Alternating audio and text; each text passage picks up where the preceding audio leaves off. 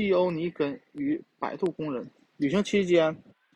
犬儒派学者蒂欧尼根尼来到一条河上，水河湍急，他站在岸边驻足，无法继续前行。摆渡工人们正在有条不紊地带人过河，其中一个瞧见了不知所措的蒂欧尼根根尼，于是他朝这位哲学家靠了过来，十分友好地带他过河了河。上岸之后，蒂欧根尼站在对岸，一时。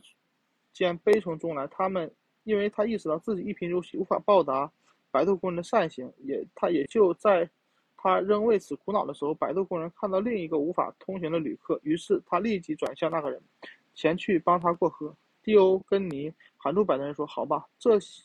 啊，这下我可不觉得对你有什么亏欠了。这件事对你来说没什么区分别，只是习以为常的工作罢了。”